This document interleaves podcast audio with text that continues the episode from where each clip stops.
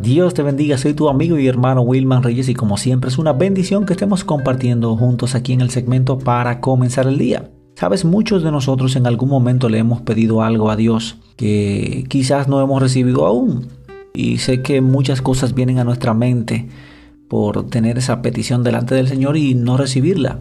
Sin embargo, la palabra nos invita a autoevaluar eh, si nuestra vida está conforme a lo que Dios establece. Claro, Dios es un Dios de amor, de misericordia y Él tiene misericordia de quien Él quiere. Puede que alguien le pida algo que, y quizás Él se lo conceda. Y puede que otros que aunque le sirvan, le pidan algo, pero que quizás no sea el tiempo para que Él le conceda esa petición o quizás hay algo que quizás todavía no está eh, bien delante de Dios y por eso Dios no contesta esa petición. Y es eso de lo que quiero hablar en este día, de, cuando presentamos peticiones al Señor y muchas veces no las recibimos. ¿Por qué no las recibimos? ¿Qué, qué pasa? ¿No quiere Dios complacernos en esa petición o simplemente hay cosas que están obstruyendo que recibamos esa bendición? Mire, yo quiero leer en el, en el libro de Primera de Juan, en el capítulo 3, versículo 22.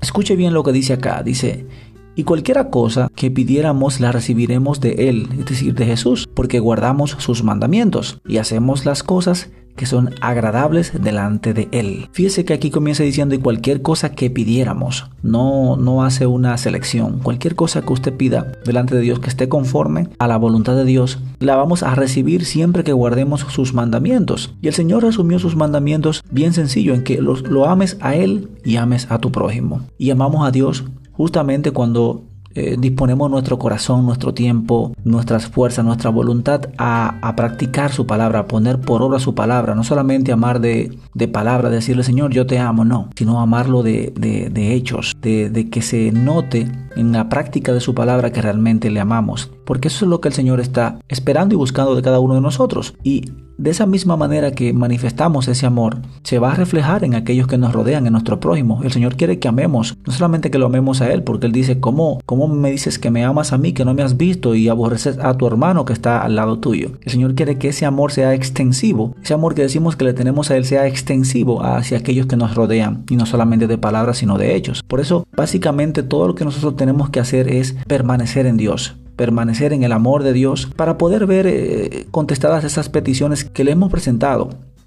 Porque Él dice claramente aquí que todo lo que, cualquier cosa que, pidiéramos, la, la recibiremos siempre que guardemos sus mandamientos y siempre que andemos agradable delante de Él. Simplemente tenemos que aferrarnos a la palabra de Dios, deleitarnos en Él, como dice el Salmo, deleítate a sí mismo en Jehová y Él va a conceder todas las peticiones de tu corazón. Dios sabe lo que hay en tu corazón y Dios sabe realmente lo que, lo que realmente necesitas. Por eso en este día yo quiero invitarte a que simplemente te deleites en Dios, que pongas por obra sus mandamientos en tu vida y tú vas a ver cómo el Señor va a bendecirte, el Señor va a prosperarte, el Señor va a conceder las peticiones de tu corazón. Espero que esta palabra haya bendecido tu vida y si el Señor así lo permite nos estaremos reencontrando nuevamente en el segmento para comenzar el día. Soy tu amigo y hermano Wilman Reyes. Hasta una próxima. Bye bye.